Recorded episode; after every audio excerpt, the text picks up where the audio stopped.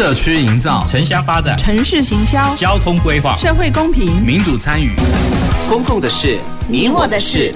欢迎收听《公事好好说》，公司好好共，公司呵呵共。本节目由高雄广播电台与国立中山大学公共事务管理研究所合作直播。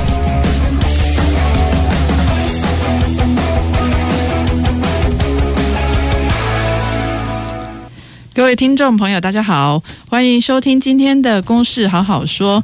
我是今天的节目主持人，中山大学公共事务管理研究所所长彭渰雯。呃，我们今天要跟大家谈的主题是修理咖啡馆与循环经济。好，那这两个概念哈名词，可能对很多听众朋友来说，如果不知道的话，可能。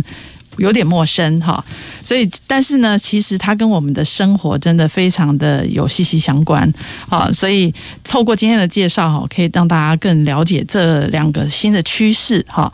那这个趋势其实反映的是呃，我们现在一直在谈的这个呃永续哈，这个经济的永续啊，环保啊。那今天邀请的两位来宾也是长期投入这个呃环境环保环保团体的这个呃积极的参与者。好，那他们也是这个今天这个我们要谈的这个修理咖啡馆哈，这个呃，包括为了这个。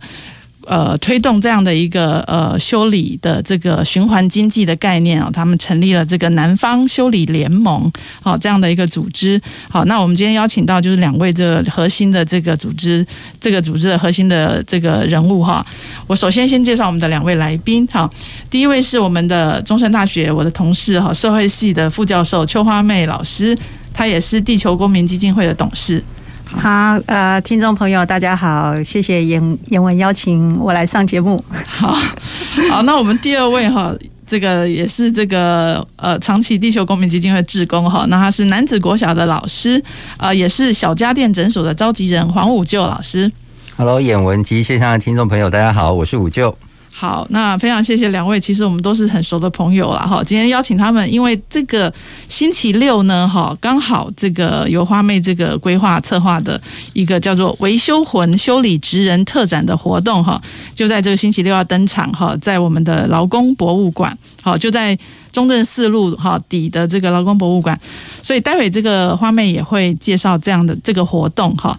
那不过一开始我们就先呃从这个一个概念的介绍来开始哈，就是我刚刚提到这个呃你们在去年一月开始成立了南方修理联盟这个一个一个算是非正式的组织嘛哈，是不是请花妹老师先介绍一下为什么要成立，还有南方修理联盟是是主要在推动什么？OK 哈，呃，其实这个维修不是一件新事物哈，就是过去我们那个街头巷尾，可能你都可以，你什么拢会修理啊，修理好耍，修理诶，修理修理门，什么拢爱修理啊，电器、判器，什么判器东西，大概拢会先去修理哈。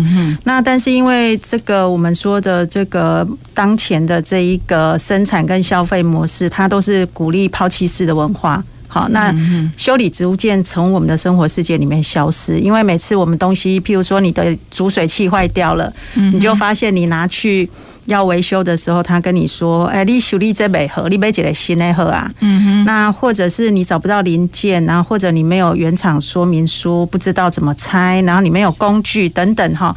那种种的，其实在过去十十呃十几年哈，在特别是在欧美的国家，他们就兴起了一个。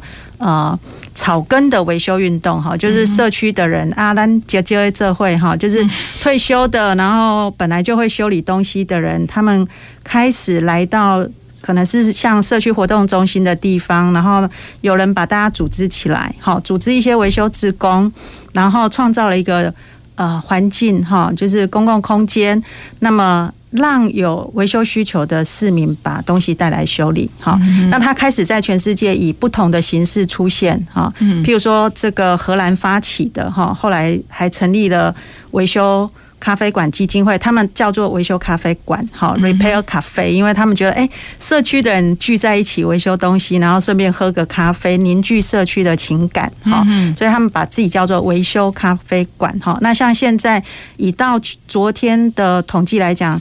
呃，目前登记在他们那边，全世界有就有两千四百八十几个维修咖啡馆。哦，那还有一些不同的形式，譬如说英国有那种那个 Restart Project，然后重新启动的计划，他们也是类似这样子啊，也是地方的人哈就组织起来。嗯、那或者有一些把自己叫做这个维修诊所哈、嗯、，Repair Clinics。好，那所以就开始呃，我们说的哈，这一些运动让越来越多人关注到说，第一个社会其实很多人想要修东西，只是现在越来越难修理。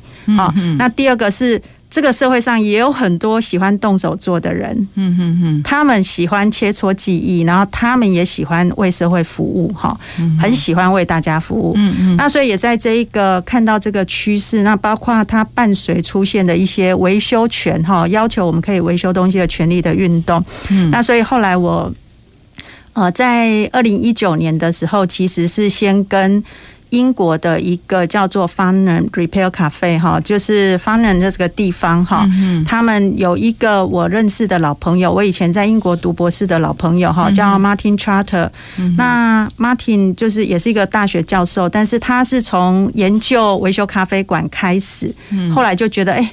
我也在镇上也做一个好了哈，所以他也从研究者变成办了一个他们镇上维修咖啡馆。那我就一九年的暑假就是有过去做一个交流，然后了解他们怎么操作，然后包括很有趣，他们还会。就是称重啦，然后再把统计资料去证明说，哎，我们在这边维修可以减少多少废弃物进到掩埋场跟焚化炉，哦，因为他们的维修率都可以超过百超六六成以上，哈，所以你等于是因为维修，你让这些本来被丢在一边或者本来要丢到垃圾场掩埋场的东西被抢救回来，哈，那他们也计算发展了这个开发了碳排放计算器，哈，我们现在都在。都说我们要节能减碳，然后我们要近零碳排哈。那其实这个就是一个最好的可以凝聚社区的人，好，然后让大家可以聚在一起，那一起通过维修。来就是做环保，但是同时间它还有非常多重的效益，因为社区的人凝聚起来了哈。嗯，那所以后来就是我也把这个这一些他们的呃做这个维修咖啡馆的经验，很具体的就带回来我们南台湾，然后从办理一些邀请社区大学的一些朋友，还有我课程的我的一系列课程的学生哈，那我们就一起共培共学，然后呃去。大家去对齐一些为什么我们需要做维修，哈，这些基本的想法跟概念。那在其实我们试运作了一段时间，然后呃组织了一段时间之后，呃，我后来就跟大家提议说，那我们就是培力了一段时间了哈，我就提议说，那不然我们来组个联盟，哈，嗯，那联盟里面大家就可以互相支援。像这样子，资源自工、资源论述、资源演讲，哈，各方面都可以。然后也可以，因为我们是个联盟，我们出去呃巡回维修就可以，呃就可以。哎，看起来好像很多活动，因为联盟里面大家都这个这个呃一下屏东有，一下高雄有，一下台南有，哈，那就很热闹，就开始慢慢把我们联盟支撑起来。那我也在这个过程就。呃，一开始我们架设了一个网站，所以呃，我用我的教育部的大学社会责任计划的一些呃计划的资源哈，我们去维护这个网站，然后做统计，那写职人的故事，报道我们的维修活动等等哈。那所以呃，运作到现在，大概我们呃联盟里面就是以包括我我自己的这个。呃，我们中山大学 USR 城市是一座共事馆的计划，然后另外还有几间社区大学，奇美社区大学、高雄第一社区大学、新化台南新化社大。台南新化社区大学，然后呃，屏东的屏北社区大学，那另外屏东大学的那个重修旧好计划也有加入我们。那当然很重要，在这个过程没有维修志工，我们都不可能做维修巡回。哈，那所所以社区大学开设了非常多的课程，它就是这些志工的最重要的培养皿。哈，那所以像我们小家电诊所的召集人吴旧老师，他其实也是在这个过程里面哈，也去上了社大的课。那开始就是我们。呃，开启了蛮多呃活动哈。那我想那个我就会有他自己这个自工这边的故事。对，我大概介绍南方修理联盟到这里。嗯，OK，好，休息，谢谢花妹刚刚的介绍。其实大概可以说是台湾的马 Martin。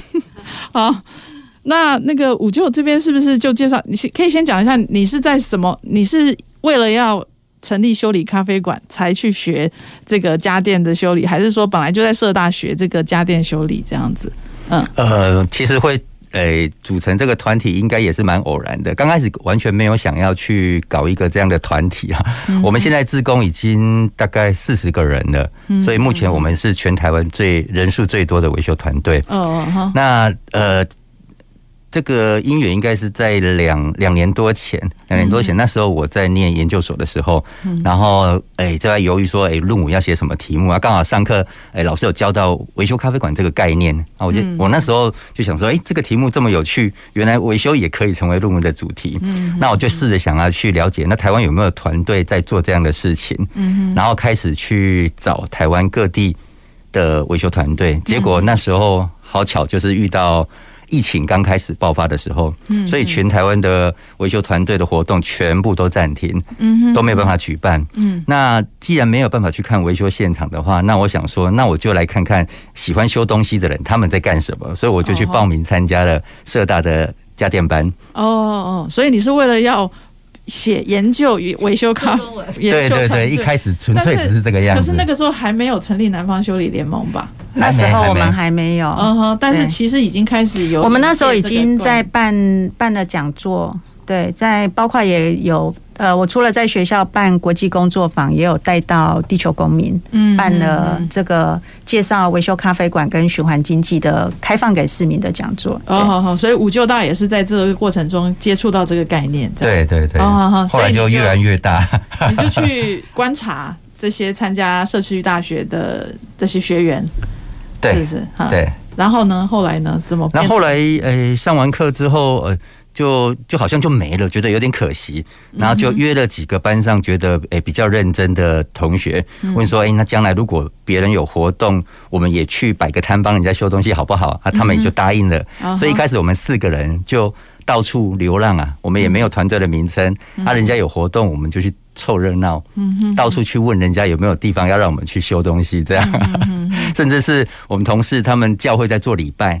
的时候啊，我们就在外面修东西，这样哦，对对对，怎么怎么的？他们你们要先宣传说有东西要带来修嘛？对对对，到处去到处去问人家有没有东西给我们修。嗯嗯，那后来觉得要把它进一步建成建制化，是不是成成一个固定的小家电诊所？后来是觉得呃，就开始也越来越受欢迎，邀约越来越多，然后发现我们四个人分身乏术，嗯，所以我们就开始对外。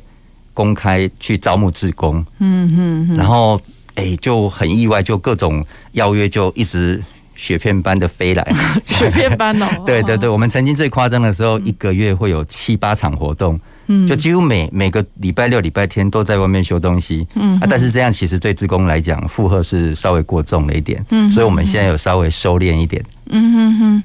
所以现在是供不应求，就对，自工的供不应求。没错，没错。现在高雄好好几个地方都希望我们去那边每个月定点的巡回维修啊，但是我们其实时间人力都有限。嗯哼。所以你们现在的那个就是说，这操作的方式，比如就比如说是要预约的，还是要怎么样去跟你们？如果想要有这样的一个维修团队到他社区，现在是怎么做的？嗯，其实只要有人邀约，我们时间上能配合的话，尽量都会去。那呃，地主他只要就是应该说主办主办单位，他只要提供一个空间，有桌子、有椅子、有电源线就够了。嗯，其他人员啊、工具啊、零件这些，我们都会自己准备。哦，可是你刚刚不是说现在你们是一星期只接一场，还是？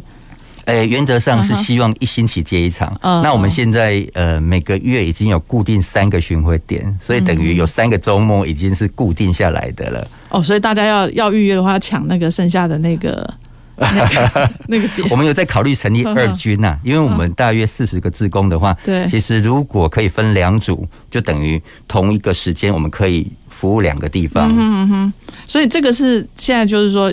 需求量很大嘛？那在供给面的话，你们现在的那个加入自工的维修的这个人力，现在主要还有是来自哪里呢？还是说有没有在继续的招募？嗯，我们主要的来源大概可以分成三个地方，一个就是后面老师刚刚讲的，呃，社区大学的相关课程，嗯哼，相关课程他们结束之后，我们我们其实都有在互相合作啊，也会从那边吸引一些人过来当志工。哦，那第二个就是透过网络，嗯，脸书啦等等的去去做宣传招募志工。嗯，那第三个就是在我们的维修现场，很多。呃，身怀绝技的人，他看到人家在修东西，他自然就会凑过来看，会觉得很有趣。嗯、那从对话当中就可以听得出他其实是高手。嗯哼，那我们有好几个自工都是这样被我们挖过来的。哦，好好，所以每每一次的那个出动的规模是多大？多少位自工师傅在现场？还是我们现在大概都十来位，十来位一次。一场，因为也不可能每一场活动所有的职工都来参加，哦哦，因为我们志工平常都要上班啊，很多人也是假日反而是他最忙的时候。嗯嗯嗯，像我们有一位呃创始的志工，他是做搬家业的，那搬家礼拜六、礼拜天就是最忙的时候，所以他能来参与的时间就会比较少一点。哦，好好哦，所以这个我们其实。正式成立等于是一年，对不对？但是实际操作已经两年了。这个小家电，哎，正式成立应该也一年多，将近两年了。我们是去年一月成立的，就是跟南方修理联盟一起成立的。应该这样讲，就是说，呃，南方修理联盟开始，因为我我不是呃一九年十二月。办了那个工作坊，然后之后我们其实开始有一些，譬如说社大邀我去演讲，嗯，然后接下来我把它设进去去课程，我们开始做一些试做，嗯，所以我们跟社区大学合作在，在呃办在我们社会系的在迄今的社会创新基地办一场我们自己。整个由我们规划四座的四办维修咖啡馆的时候，就已经有邀五舅他们几个在社大上过课的同学来。那当时他们在社大的老师，我们也去请托他出来。呃，一起维修，所以呃，其实前面有一些试做阶段，他们就已经都在做，然后再加上他们手很痒嘛，就是已经都会修了，然后就，然后也发现，哎，出来受出来参加这些活动，这个市民的需求真的很高哈，所以他们也接受一些大家的邀约。那我们联盟是这样，其实大家是很自主性很高，就是大家既互相支持，然后让资源或者是一些讯息，还有。可以在系在我们联盟里面循环之外，然后也其实也都很自主在成长，所以他们就慢慢越滚越大。他们现在是在那个就是在接触市民的部分，真的触及率是非常的高。那也在那个大概我们做完那个试办，因为我在试办的时候，其实也有跟呃台南那边新化社区大学，我们也有一起去。那我这边其实有导入一些，包括做问卷、称重，然后计算碳排放。那由我们的同学去当那个呃维修咖啡馆的行政职工，那其实我们也有跟新华社大去做一些这样子的尝试。那像他们那边是呃也是有小家电的志工团体，他们叫做小家电诊疗室，嗯嗯，诊断跟聊天哈，就是真的就是这样子哈，一边诊断帮你修东西，一边聊天。那他们叫诊疗室，但他们的方式就不太一样，他们是。算是社大去安排维修活动，然后把他们的师生带去。好，那我就他们这边是比较是说，在我们联盟里面跟第一社大有维持一个呃很好的，就是也他们也会有志工来报名之后，他们鼓励他去社大上课。那这些人他们有一个比较这样子的友好的关系，但是他们是独立的呃团体哈。那当然，我当时就看到说，哎，大家就是摆。慢慢好像百花齐放哈，很热闹。那我就就是在十月的时候，我们其实就开始开始开会。嗯，那因为疫情的关系，我们就开始我就邀大家开始开线上会议，然后固定开线上会议。那一直到大家期间，就是都有在做一些事做，然后也越来越发现维修非常多重的价值哈。譬如说，我跟新化社大去到那种偏乡，或者是我们其实联盟里面，像平北社大。呃，然后奇美社大，他们其实都是以农村农机维修为主哈。我们也有做农机的维修，嗯、那你就会看到说，哎，那个需求是很大的。那另外就是你把这些东西带到偏乡，或者是带到这个农村的时候，嗯，你真的可以呃看到，就是你回应了他们呃在地居民的需求，嗯，好，然后也凝聚了人的情感，哈，嗯，是很棒的一个这个社会实践的活动，嗯，那所以后来就慢慢在这个。过程里面累积，然后我提案说我们来成立联盟，在十月那时候就就开始固定开会。嗯，那所以到二零二零年一月，我们呃二二零二一年一月，我们正式宣布成立联盟。但是你可以说整个酝酿期是超过了一年。对，嗯嗯。那我们跟社大这边是比较早开始，那我就大概是就是暑假的时候哦，慢慢开始。对，嗯嗯。所以其实是。呃，很很棒的一个过程，你看到不同的呃社会的力量哈，我们有大学，然后有社区大学，然后我们有志工，然后我们有农机的这些投入农机维修的老师，对啊，那里面有好多精彩的故事。嗯，对啊，我就是有点好奇，因为刚刚花妹其实也提到说，这个这样的维修的咖啡馆在国外哈，其实它可以成为一个社区的情感凝聚的中心嘛。那小家电诊所现在比较是在不定点的地方，对，那个就是说做维修的这个事情，对不对？我们有三个定点啊，再加上其他的就是不定点的。嗯嗯嗯，那那五舅有没有观察到刚刚讲这样社区的这个情感的这个互动，在你们在除了维修这件事本身之外？嗯，因为我们现在是同一批人去跑不同社区，嗯，所以这个部分可能还没有那么的明显。我们未来其实会会比较希望各地有自己的志工去服务自己在地的乡亲，嗯嗯，比如说像呃，我们其中一个巡回的点是岐山的元富社区，嗯，那除了我们去做维修之外，也在招募当地的志工，嗯，我们希望将来就是在地的人。呃，服务自己在地的乡亲，那这样那个连接才会出来。嗯嗯嗯，元富社区那个那个地方，其实。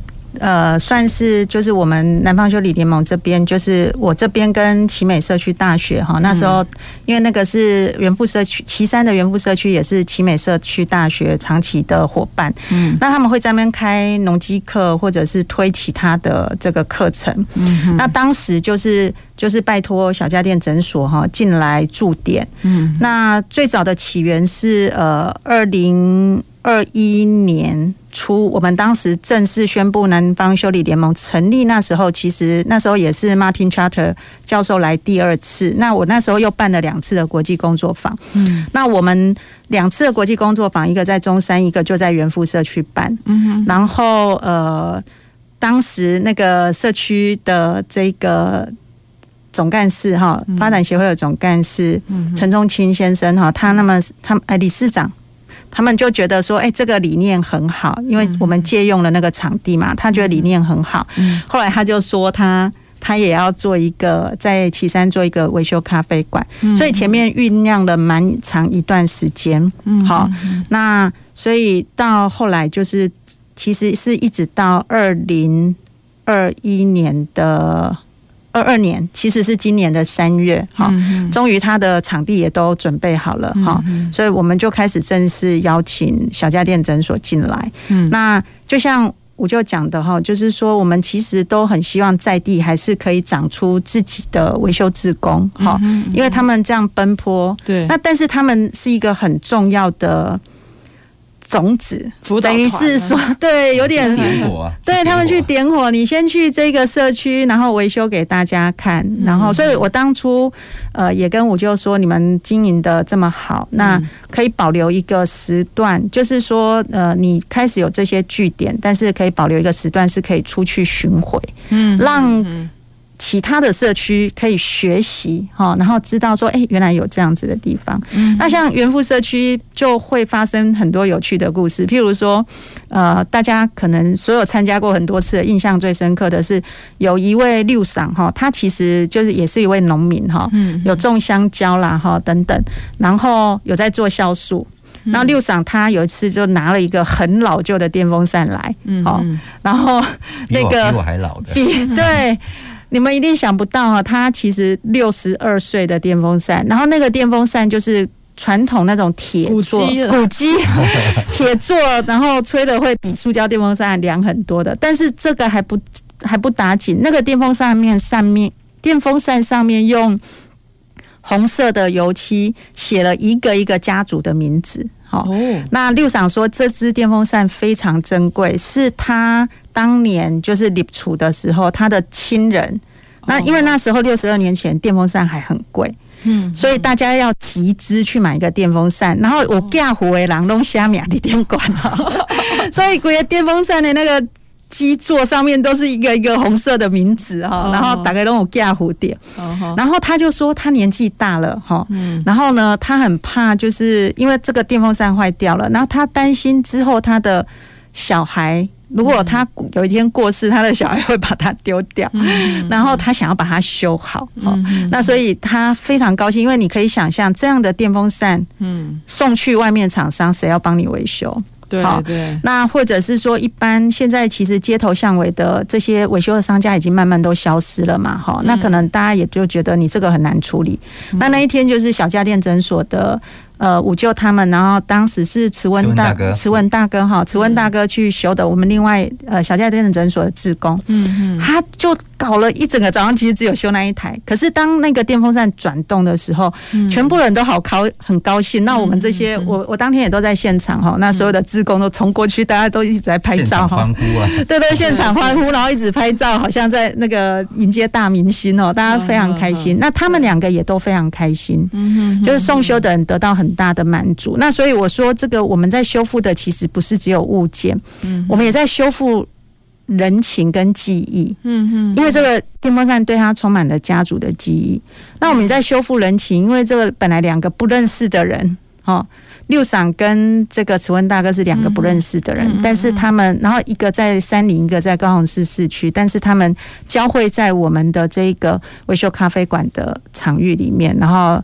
互相就是得到了很棒的这个情感的交流。嗯嗯嗯，对，这个这个刚刚花费提到这个，就其实是很很很让我们其实我们讲这种文化资产，这种已经有非常重要的纪念价值的这种产品，在现在很多人可能就就我们下一辈的可能就觉得这是一个老旧的电器不重要了，就把它随意丢掉。可是事实上它有非常重要的这个历史记忆哈，这一刻。真的还蛮令人感动的。我们待会呃先休息一下哈，那那个呃稍后回来的时候呢，那个呃再请五舅哈跟我们分享更多的这个呃小家小家电诊所啊，所有看到的故事。好，还有这个再请花妹，待会也要跟我们介绍一下今天这个循环经济这个概念。好 OK，我们稍微休息一下，欢迎再回到。走进时光隧道。踏遍每个街角，城市的璀璨风光，高雄广播陪伴你探索。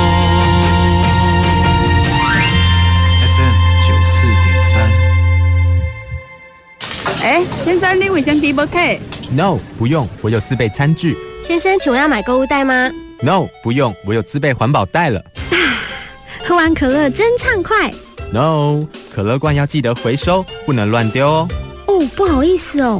减少垃圾量，生活处处可省钱。家中汰换的电器、家具和衣物，可以转送给亲友或社服团体，让资源活化再利用。资源回收要做好，垃圾减量更环保。高雄广播电台邀您一起实践绿色生活。人在做，天在看，清气选举是上正确。一人一票，认真选择，外国的好子孙去笑。一人贿选，众人承担，拒绝卖票，干净选举，勇敢检举，绝对保密，一起守护我们的未来。以上广告由法务部提供。各位听众朋友，大家好，我是高雄市生命线协会的卢美秀老师。当自己或遇到有自杀意念、企图的朋友，先适时关照自己的情绪，给自己一个机会，让情绪转个弯，生命找到新出口。高雄市生命线协会培心专线一九九五，二十四小时守护情绪辛苦的您，陪您度过辛苦的时时刻刻。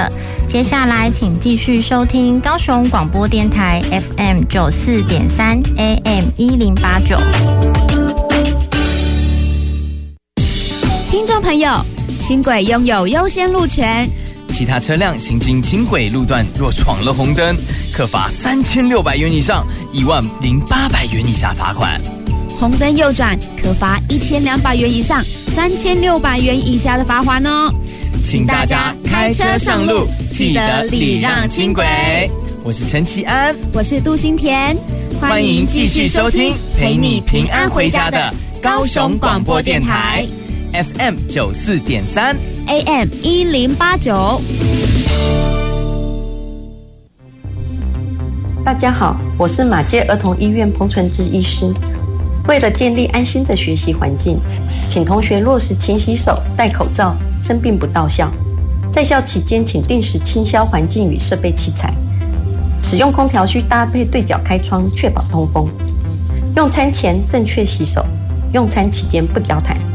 校园防疫不松懈，安心学习有保障。以上广告是由教育部提供。随时陪伴着你，你最好的麻吉，空中串联一起，分享点点滴滴。九十三，九十三，九十三，你最麻吉的电台。公共的事，你我的事。您现在所收听的是高雄广播电台与国立中山大学公共事务管理研究所合作制播的《公事好好说》。欢迎回到《公事好好说》。我是今天的节目主持人，中山大学公事所彭燕文。那我们今天邀请到的是中山大学社会系的邱花妹副教授，还有男子国小的老师黄武就，他也是小家电诊所的召集人哈。那我们刚刚其实就是开启了谈到说，这个其实有这样的像修理咖啡馆，国外的修理咖啡馆这样的一一个呃做法哈，在台湾现在也越来越多人实践，而且每一次。呃，只要有这个宣布说在哪里要开始修，就立刻会报很多报名的就会抢进嘛，哈。那五舅在现场，那你自己这样维修了这么多啊，你你看到这样的这种需要，还有包括像刚刚花妹分享的这样的故事，你是不是也跟我们分享一下你印象深刻的这种呃修理的这个经验？嗯，有一次哈，就是在我们活动还没开始的时候，就有人打电话给我，有一个老先生打打电话来，他说：“哎，我有一项，我我有一对那个佛灯呐，就是供奉在那个佛堂的那种那个高高的佛灯，可不可以带去现场修？”啊，他说他他有换过灯泡了，就是不会亮。嗯，那我那时候心想说那个。易碎的物品啊，而且那应该是很简单的一个维修而已，因为换过灯泡还不会亮，要么开关的问题，不然就是线路的问题而已，很单纯。我说你要不要就近请附近的电器行帮你修一下就好，嗯不用大老远跑过来，因为他不是住峰山，嗯要跑好几个行政区过来这样。他说他已经找了好几间电器行，都没有人要帮他修。那我后来想一想，嗯，会不会人家觉得那不是电器？那我说，那你不然你跑去那种佛具店。佛具店就有在卖佛灯嘛，哦，那是他的他的商品啊，那他应该会帮你修。他说他也问过了，也没有人要帮他修。他总共跑了三间店，人家都拒绝，都叫他买新的。啊，我心里面就在就在想说，那你为什么这么想要把它修好？他说，因为那是他妈妈，呃，专门去请人定制的，全台湾就那么一组。找不到一模一样的了。嗯，啊，妈妈专门去定制的东西，对他来讲就格外有纪念性。嗯，所以他希望可以把它修好，可以看它亮起来。嗯，我就说好，既然是这个样子的话，你就拿来，我们一定帮你处理好。嗯，那其实就是一个很简单的，因为我知道它很简单，就是一个开关坏掉而已。那大概十分钟就可以搞定了。嗯，可是他跑了三四间店，嗯，都没有人愿意帮他修。嗯嗯嗯，所以这这个是不是也也要检讨到说，现在就是说做这些有这个专业的。但是他们却不愿意这个可能做维修的这个工作，这跟我们今天要谈的循环经济概念是不是也有一些关系？花妹来介绍一下，为什么这个是循环经济的一环？好，那个其实我们今天在谈，就是说，呃，像包括我刚才主持人一开始燕文有提到，就是我们接下来要十月二十号要二十二号在劳工博物馆开启的这个维修。维修魂，维修职人展哈，要把维修的魂跟精神换回来哈。那其实都跟这个就是有关哈，就是说我们现在的这一些推广维修的行动，其实很重要的是呃，我们在反思，就是我们现在的这一个整个不负责任的生产跟消费模式，其实已经走到了一个尽头哈。就是我们整个因为要刺激大家更快速的汰换，然后生产跟消费，所以其实普遍来讲，大家都有共同的经验，就是你的东西好像越来越容易。坏掉哈，然后东西越来越脆弱，然后越容易坏掉。但是坏了之后，越来越不容易修。好，那大型的企业或者是品牌商，可能它的维修部门慢慢也都被砍掉了。那再来就是呃。大家又都就是被鼓励抛弃式文化哈，那所以你东西坏了，反正送修也很麻烦，那买的比送修还便宜，那所以就商家也慢慢就是街头巷尾的这些呃维修的达人跟产业也就慢慢不见了哈。那所以这个维修经济，我们一般会讲说，它在目前的这个呃抛弃式文化，以及其实支持这个抛弃式的文化是呃。我们目前蛮多商业活动是比较有计划性的哈，希望你赶快汰汰旧换新哈。那我们有一个名词叫计划性淘汰哈，就是有计划的让你淘汰东西，所以这个。这个伴随的其实是我们说的一个线性经济的模式，就一条线哈，你把你的线拉拉直，或者一根筷子拿起来，它基本上就是一一个直线。那这个模式是什么？就是我们平常，譬如说你需要一只手机或你的电风扇，好了，源头你可能会开采一些原料，然后我们去生产制造，然后接下来配送销售给你，然后我们消费者买到使用，使用完之后我们怎么样？我们其实基本上其实就大部分就丢掉了哈。那这个丢掉了之后，你其实从我们我们现在在谈气候变迁、气候危机哈，然后全球暖化，或者是地球没有办法负荷我们人类制造了这么多垃圾。那这一个线性的经济，其实里面已经很多人觉得。这是不对的，哈，这样子的生产跟消费模式是不负责任的，好，那所以呢，现在就有一个比较新的概念是说，那我们可不可以把这条直线拉起来，哈？如果你是一条绳子，哈，你把它本来是一条直线，你把它拉成一个圆，嗯。那我们怎么让这个？能资源哈，在系统里面做比较好的循环，嗯，那甚至东西坏掉的时候，你想到的不是先丢掉，嗯，而是你可以维修它，嗯。延长它的寿命，阻止它进到掩埋掩埋场跟焚化炉，或者你也可以翻新它，嗯，譬如说我沙发有点坏掉，我其实可以过去其实。这种记忆都很好啊，你都可以去翻新哈，把它这个换皮啦，或换布哈等等。那其实你可以，你可以翻新，你可以维修，嗯，好。那甚至你现在我们鼓励更多的共享，其实都是循环经济里面很重要的的模式。以前我们每个人要自己要骑脚踏车，你自己一定要拥有一台，但是现在。我们通过包括资讯科技的帮助，哦，你有很方便的 APP 可以查哪里有公共脚踏车。那你从我家提到中山，还有没有位置可以停？我都可以先查好了。那我就更方便的，我去使用共享的脚踏车。那一旦它要共享，我们不要再制造那么容易坏掉的脚踏车，我们用比较耐用脚踏车。那再来，我们让大家让它变得方便性提高，那大家越来越愿意共享，那这个也可以减少我们对于地球能资源的消耗以及垃圾的制造。好，所以我们大体而言，我们。认为就是说，现在当代的这一个呃人类社会跟自然的关系已经到了非改变不可哈。我们在说气候危机，我们在谈二零五零近零碳排。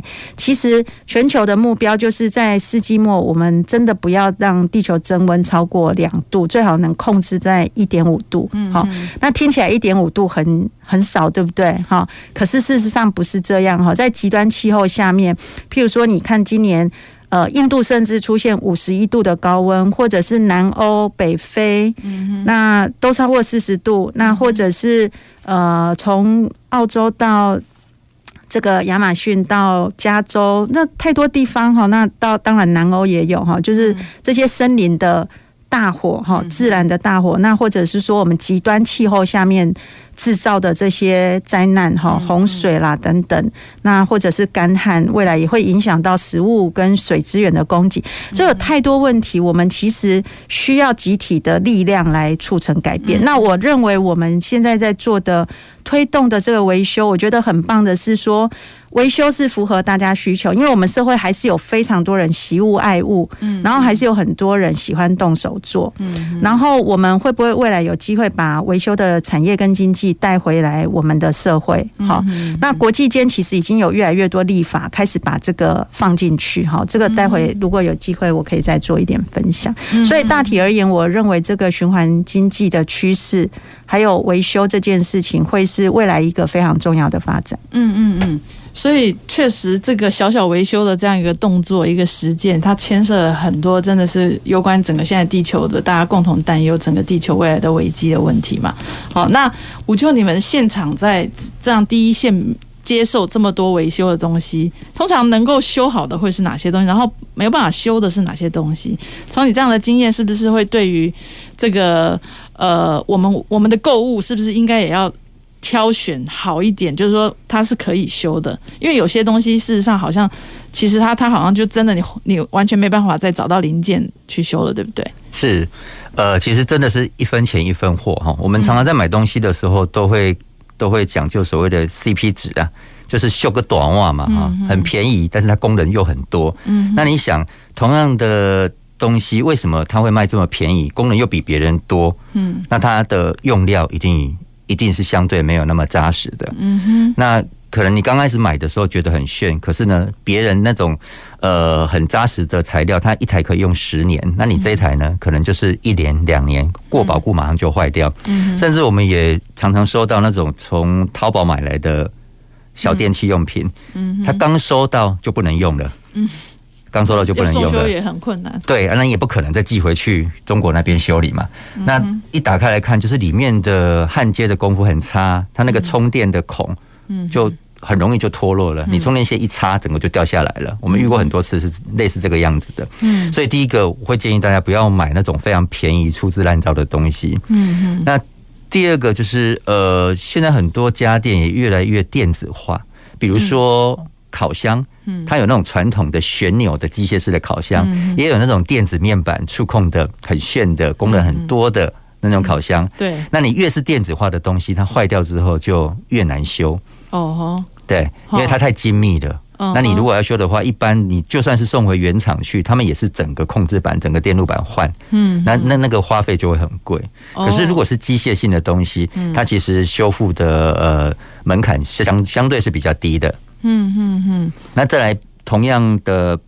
同样的东西或同样的类型的，我们也会发现不同的品牌，它设计的方式不一样。比如说，有一些是每一个部件都可以拆下来做更换的，那有一些它是一体成型的。嗯，比如说电锅，它的加热管跟锅体如果是那种焊死连在一起的，那只要加热管坏掉，那整台就报废了。嗯哼嗯，就没办法换的。所以一体成型的有时候其实很难维修的嘛。对对对，它没办法拆解啊。嗯。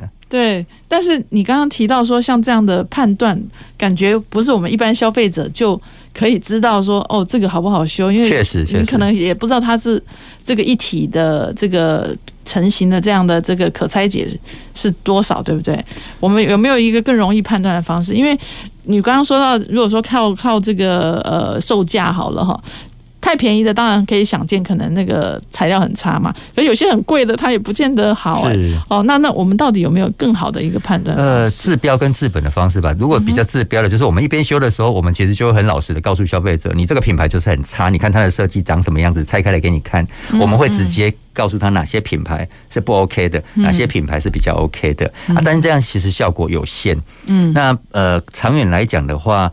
这个可能请花美老师补充一下，就是呃，现在国际间跟我们台湾政府也是想要去推动的那个可维修度的指数，嗯，这个是不是花妹老师来解释一下？那个其实在我刚才有提到，就是维修已经是一个呃，在一些国家的政策里面哈，就是从大概呃，譬如说二零一二一三，美国就开始有一些是关于农机或者是后续的哈，就是呃。因为大家都想要维修，然后就维修权利没有被保障哈。那你买了东西，可是你你没有办法维修等等哈。对，没有取得的资讯等等。那所以有一个维修权运动在国际间。呃，在过去十几年展开，那它在这几年其实有一些开花结果哈。你看到有一些维修权的保障，在美国、在欧洲等等国家，甚都已经开始出现。那欧盟现在一些比较重要的发展，就是包括呃，因为他们也在推循环经济，好，所以那些重要发展里面就也有包括呃。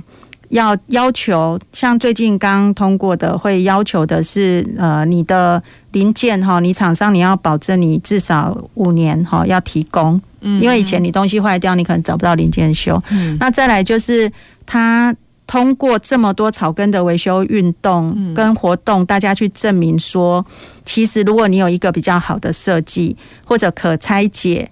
然后有足够的零件跟资讯，很多东西是可以修好的。嗯，所以现在法国率先就先做了一个就是维修度的指标。嗯，好。那其实，在那个呃公民社会里面，其实像 iFixit 这些团体，他们当时他们其实之前就都已经有试做过这个，他们去证明说，譬如说哪些品牌的手机，嗯，它的可维修。的状况是比较好，那他就给他一个比较好的评分，好，那所以像欧洲有一个那个比较，呃，我们说的那个伦理的呃智慧型手机有一个品牌哈，那他们从一开始就标榜他们的东西就是全部是可拆解，所以像他们就得到很高的分数。那所以这个像这样的趋势是从公民社会的力量到现在在欧洲已经这些大家逐渐都要把它入法那。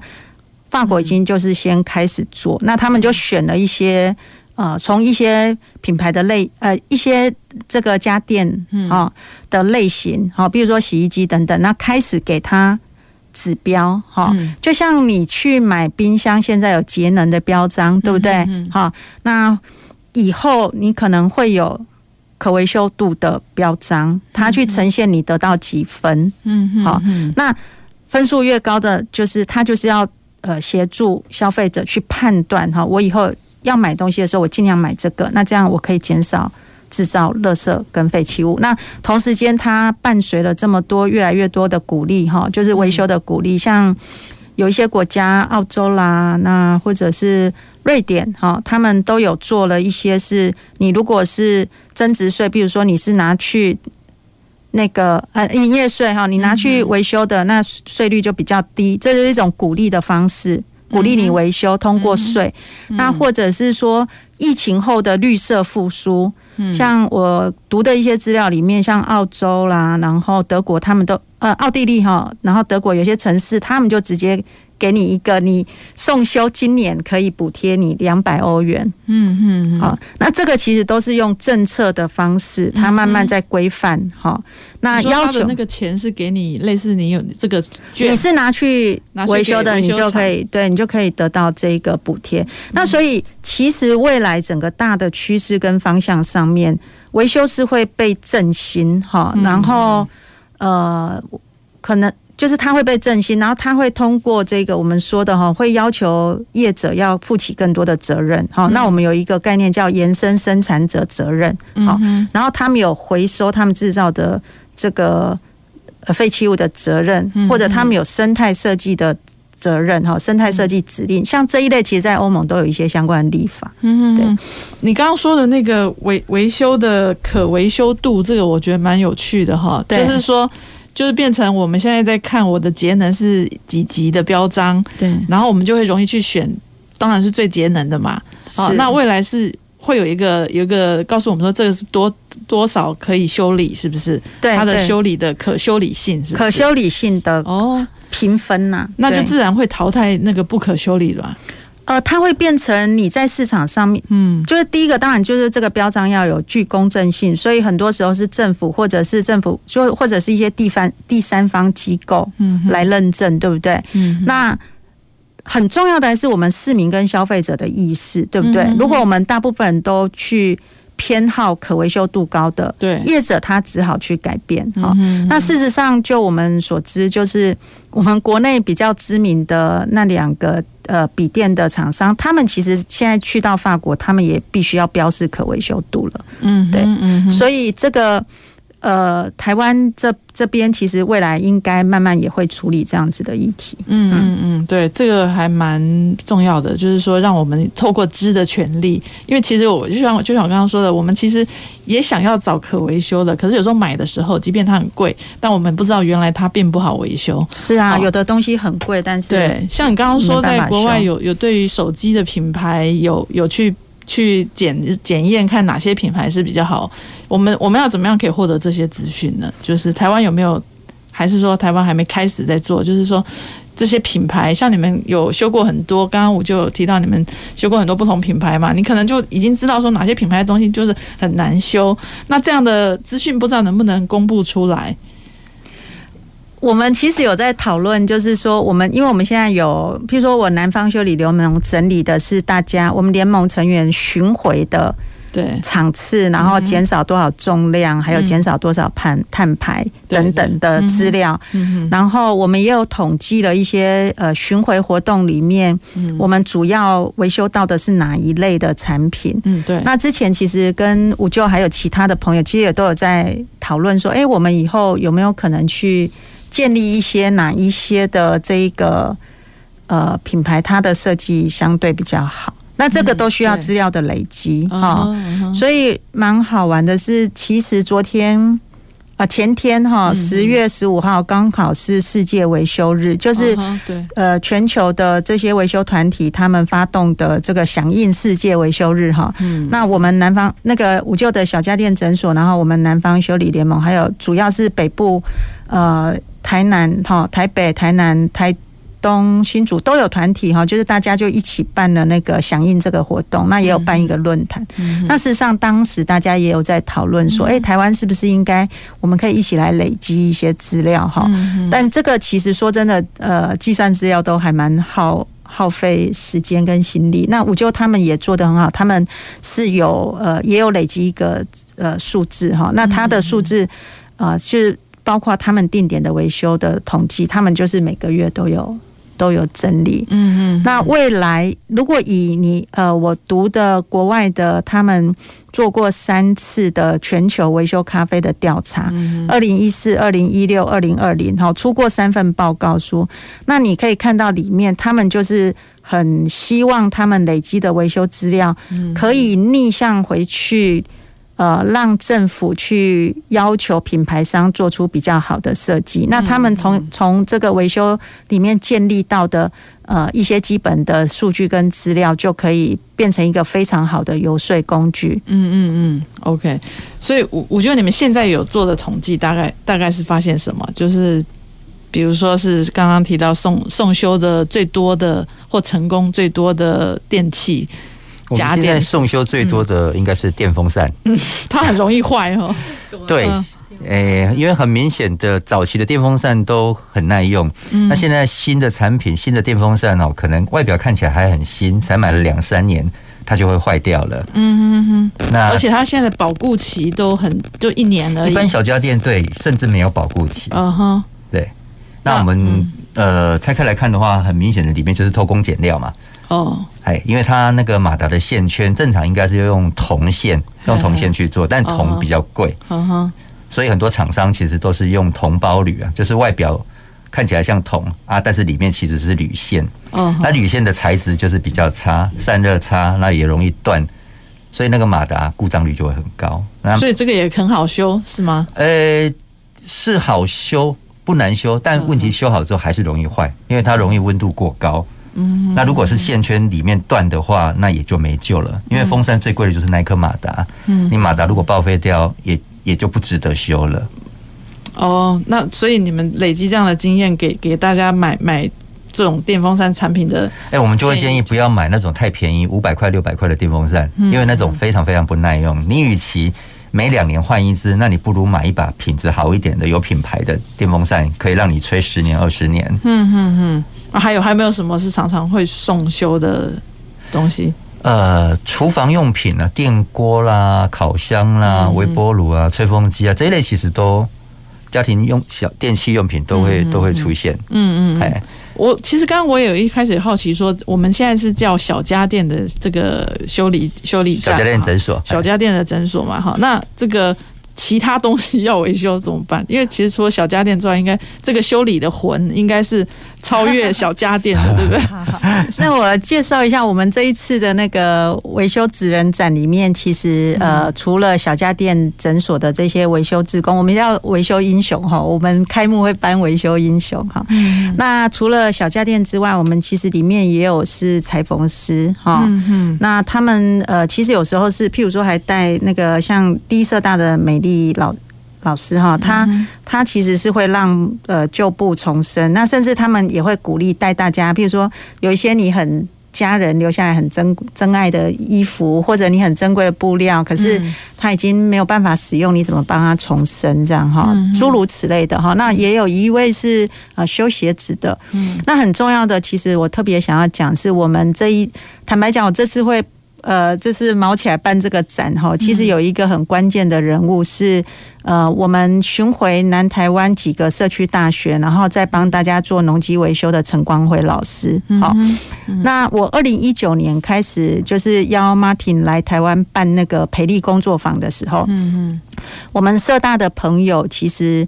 奇美社大朋友，他们其实主要就是当时在跟呃光辉老师是就是在他们那边呃修农机，带他们维修农机。对，然后他其实已经七十八岁，当时啦哈。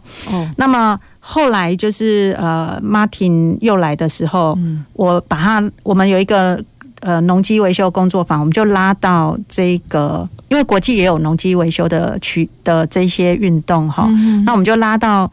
呃，奇美地区去办，嗯嗯，然后当时 Martin 就跟我说，这个光辉老师已经八十岁，然后他的记忆能力哈，技术跟记忆哈，你应该要得到，他应该要得到更多的重视，好，然后得到更多荣耀他，那你应该给他颁一个维修英雄奖哦。那我当时就想，嗯，真的，因为他从这个平。屏东科技大学退休之后，那他自己家里也是，他是屏东的农民农家出身哈。那他从开始先去征文社大，本来就会帮社区邻里帮忙大家修东西，好帮农民修东西。但后来他就先受到征文社大邀请，然后去帮他们开农机维修班。那后来就越来越多社大知道，所以后来他就去又去奇美社大，去屏北社大，然后他就巡回台湾非常多地方哈。那他很。他有好强烈的心念哈，就是，这我觉得很厉害，因为我我看了他很多维修的现场，然后他就是可以年纪其实已经就真的是个长辈哈，那他还是可以在这些呃农村的现场，那甚至很多时候大家东西学一学不知道怎么修。呃，东西一半坏掉，打电话给他，然后他就说：“哎，你开 line 给我，啊，我现在现场教你哈，再修这样子哈。”那我说他是把帮农民省钱，然后把维修的权利交还给农民，然后让农民可以真人，是一个很了不起的维修老师。嗯，所以这个会在这一次的我们的职人展，这个呃去。所以我们开幕的时候会颁发十一个维修英雄，那第一位就会是很重要，就是陈光辉老师。嗯嗯，对，好哇。如果大家想要再了解更多这样的一个维修职人的那个故事的话，哈，就可以真的关注。对，要来看展啊。最后非常重要，魂 一定要广告。小家电诊所，我们在办展的期间，这个展是。呃，从十月二十号开幕到明年一月二十八号，嗯、那展览期间我们有三个场次的讲座搭配那个呃小家电诊所的来提供维修服务，嗯、所以欢迎大家来报名哈。在有维修服务的是十一月十九号跟十二月十二号，十二月吗？十二月十七，对不起哈，因为我们展到明年一月八号，那这边结束之后，二月十一到。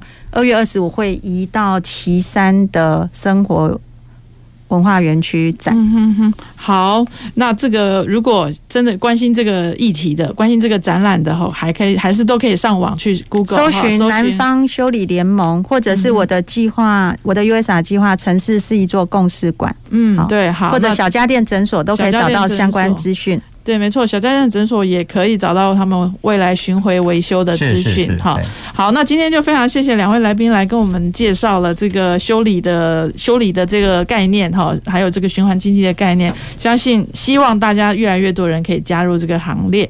好，谢谢大家，谢谢两位来宾，那也欢迎大家下周一继续收听我们公事好好说，拜拜，谢谢，拜拜。公事好好说节目由高雄广播电台与国立中山大学公共事务管理研究所合作制播，每周一下午五点三十分进行到六点三十分。谢谢您的收听。